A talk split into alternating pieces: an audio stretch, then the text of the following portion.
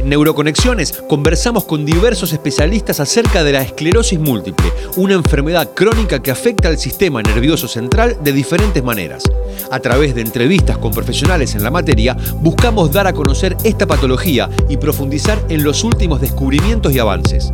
Bienvenidos a Neuroconexiones, un podcast de Sanofi. Bienvenidos a un nuevo capítulo del podcast Neuroconexiones Sanofi.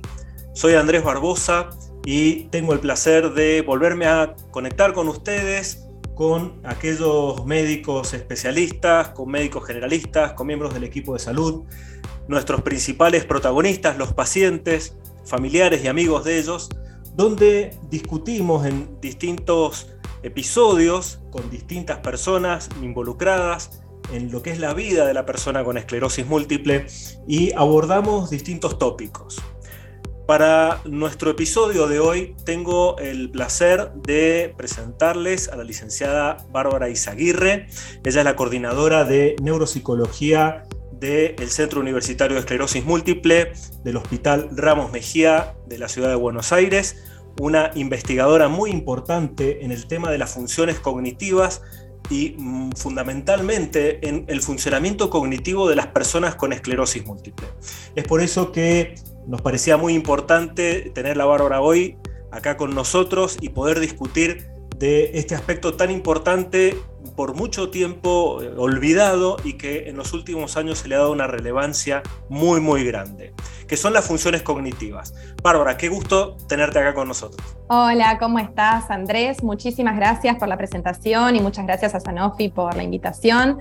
Eh, la verdad es que, bueno, yo me dedico a esto hace mucho tiempo y eh, es por eso que, me, parece súper interesante que, se tome, que se le dé importancia, que nos centremos en las funciones cognitivas que son tan importantes para la vida diaria de los pacientes. Y empezando por ahí, porque hay gente que puede que no sepa exactamente qué son las funciones cognitivas, de qué hablamos cuando hablamos de funciones cognitivas. Perfecto, bien. Bueno, cuando hablamos de funciones cognitivas nos referimos a los procesos mentales que nos permiten realizar cualquier tarea de la vida diaria, nos ayudan a recibir información a procesarla. Eh, cuando hablamos específicamente de funciones cognitivas nos referimos a la atención y concentración, a la memoria y el aprendizaje, al lenguaje, eh, a las funciones ejecutivas que nos permiten, eh, son funciones más complejas, que nos permiten organizar, planificar, anticipar todas las acciones diarias. Es por eso que son muy importantes para poder desarrollarnos, para poder comunicarnos con nuestro entorno. Claro, y sabemos que las personas con esclerosis múltiple frecuentemente tienen compromiso cognitivo, pero es distinto del que todo el mundo conoce, por ejemplo, en la enfermedad de Alzheimer. Uno siempre que habla de alteración cognitiva piensa en la persona con Alzheimer, que se olvida de todo, que está repetitiva, que se desorienta. Las personas con esclerosis múltiple tienen una alteración cognitiva, pero es distinta. ¿Qué es lo que se afecta? Sí, eh, es verdad. Por eso muchas veces es difícil eh, que los pacientes la reporten, ¿no? Son lo que nosotros llamamos uno de los síntomas invisibles, justamente por esto, porque no, no son tan... Eh, habituales como o tan este, como el, común de la gente las podría identificar como, como vos decís, en una paciente o en un paciente con enfermedad de Alzheimer. Este, los pacientes con esclerosis múltiple lo que mm, suelen reportar, suelen este, explicarnos a nosotros cuando, cuando estamos en, nuestra entrevista clínica, eh, es que se notan distraídos, que les cuesta por ahí concentrarse en las cosas cuando tienen que realizarlas, que a veces el problema es cuando tienen que hacer dos cosas a la vez, que no pueden realizar dos cosas al mismo tiempo porque una de las dos sale mal. Eh, también pueden presentar dificultades en la memoria, eh, se pueden olvidar algunas cosas, pero principalmente lo que eh, pueden, lo que se olvidan es cosas que tienen que hacer a futuro, lo que nosotros llamamos memoria prospectiva. También se notan más lentos que otras personas. La misma tarea sienten que la realizan más lento que otras personas este, que ellos conocen, que sus familiares, que sus amigos. Em, también lo que nos cuentan es que les cuesta organizar sus actividades diarias, eh, que a veces eh, para realizar justamente las tareas tienen que anotarse las cosas porque si no, no las pueden eh, realizar correctamente. Algunos pacientes también pueden eh, presentar dificultades en la fluidez verbal, no le salen algunas palabras o se traban al hablar. Eh, esto es algo que, se puede ver, son las, las principales alteraciones que nosotros vemos en los pacientes. Y estas alteraciones es importante que el, médico, el, tanto el especialista, el neurólogo, como el médico general las identifique. Eh, ¿Qué opinas de eso? Yo creo que es muy importante que se haga un diagnóstico precoz, que sí, y, no minimizar cuando la persona dice que le cuesta organizarse, porque estamos hablando de gente, en muchos casos, estudiantes o laboralmente activa, eh, es muy importante el diagnóstico precoz de esta alteración cognitiva, ¿no? Totalmente, totalmente. Y volviendo a lo que eh, decíamos hace un rato, al ser eh, invisibles, a veces las personas del entorno del paciente eh, dicen, ay, bueno, se olvida porque no le pone voluntad, porque este, está triste o, lo relacionan con otras cosas y no eh, lo identifican como una dificultad que puede tener el paciente. No es habitual o para el común este, de, de la gente, no es habitual ver una persona de 20, 30 años que se olvida de las cosas. Esto lo identificamos con la gente adulta mayor. Entonces, en, en este punto es importante muchas veces preguntar, por supuesto, desde el lugar del profesional, desde el neurólogo, eh, tratante, preguntarle al paciente cuando esto no surge y si hay algún comentario de esto, como vos decís, totalmente, prestarle mucha atención porque eh, las funciones cognitivas son fundamentales para el manejo diario. Eh, son muy importantes para las actividades laborales, por ejemplo. Eso está bien estudiado en los pacientes con esclerosis múltiple, el gran impacto que generan las alteraciones cognitivas en las actividades laborales. Muchas personas pueden perder el trabajo o incluso tienen dificultades para realizar sus tareas laborales y esto les genera problemas con, sus pares, con, sus jefes. Eh, y además, eh, las, alteraciones cognitivas también impactan en la adherencia a los tratamientos.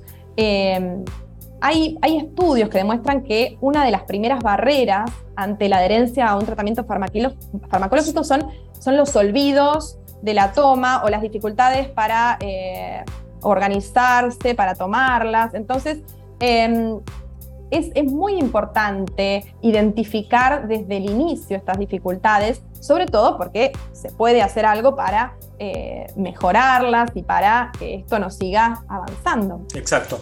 Yo creo que es muy importante como mensaje para los pacientes que están escuchando esto, y es que si tienen problemas de concentración o problemas de memoria, que lo comenten, porque a veces uno, en, la instrucción que le damos a nuestro paciente, como que le damos el mensaje de si llega a ver menos, llega a ver borroso, llega a ver doble, está inestable para caminar, y, esa es como la alerta que le damos. Pero nunca comentamos cómo, eh, avíseme si se olvida las cosas. Está bien que no hay brotes que vayan con problemas cognitivos en general, pero es un indicador de que hay algo que se nos está escapando y sobre lo que tenemos que intervenir. Y acá generalmente cuando hacemos la sospecha de una alteración cognitiva, lo que hacemos es la derivación a neuropsicología. Y ahora quiero que nos expliques, Bárbara, ¿qué es un neuropsicólogo? ¿Qué hace un neuropsicólogo? Eh, el neuropsicólogo justamente es eh, es el profesional que está especializado en poder evaluar a través de distintas técnicas y eh, las funciones cognitivas.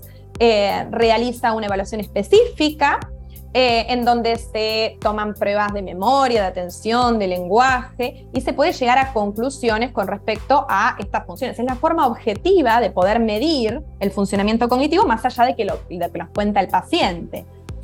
Y mm, bueno, es, importante que esta evaluación la realice un profesional que esté capacitado eh, y eh, que esté especializado, justamente porque puede pesquisar cosas que otros profesionales quizás no pueden ver y además el informe, todo, toda la interpretación de, las técnicas que pueda desarrollar este, el neuropsicólogo o neuropsicóloga nos va a ayudar a poder tratar al paciente, poder indicar, hacer indicaciones pertinentes para que el paciente se pueda tratar. Exacto, eso hay que recalcarlo y es muy importante porque a veces se confunde con lo que es un psicodiagnóstico, que son cosas distintas.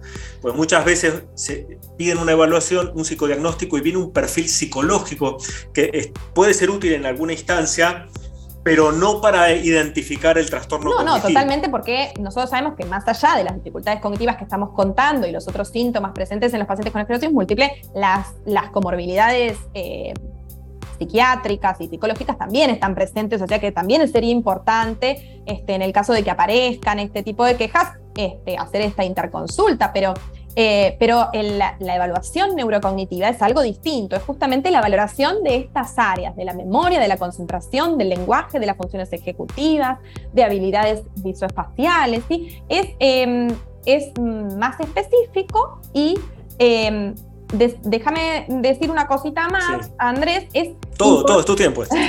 es importante que, haya una valoración basal de esto, o sea, que al, inicio del diagnóstico se realice, esto, las recomendaciones internacionales indican eso, que se haga una evaluación, ni bien el paciente, junto con el resto de los, de los estudios diagnósticos que se realizan al momento de, de, dar el diagnóstico, realizar una evaluación, pero principalmente para qué, para poder ver después cómo es la progresión, este, muchos pacientes no tienen alteraciones cognitivas y eh, eh, es buenísimo, pero sí es importante tener ese dato para poder después hacer un seguimiento a largo plazo. Sí, es importante y, el hecho de tener personas calificadas para hacer. Yo creo que es muy importante, yo soy docente en Mendoza del posgrado de neuropsicología eh, y es muy importante capacitar, ¿por qué? Porque no es la misma batería que se usa para detectar un Alzheimer, por ejemplo. Sí, y, no son, y no es lo mismo que las pruebas de pesquisa que hacemos a veces los médicos en el consultorio, que son pruebas cortas, que están diseñadas para identificar Alzheimer más que nada, y que una persona con esclerosis múltiple va a dar el máximo puntaje y sin embargo puede tener un trastorno cognitivo. Entonces creo que es importante recalcar eso, que quien hace la evaluación tiene que ser un neuropsicólogo con una formación y con experiencia en, la, en interpretar los resultados de estas pruebas. Y que bueno, obviamente tiene que ir con un informe. Y una vez que tenemos el diagnóstico, pongamos que tengamos algún grado de alteración cognitiva. ¿Cuál es la función del neuropsicólogo o ya del equipo que se arma alrededor de ese paciente en lo que se eh, conoce como estimulación cognitiva o como ejercicios de memoria? ¿Qué es lo que se puede hacer? Bien, eh, hay, muchas posibilidades de, tratamiento, hay, hay, distintas estrategias.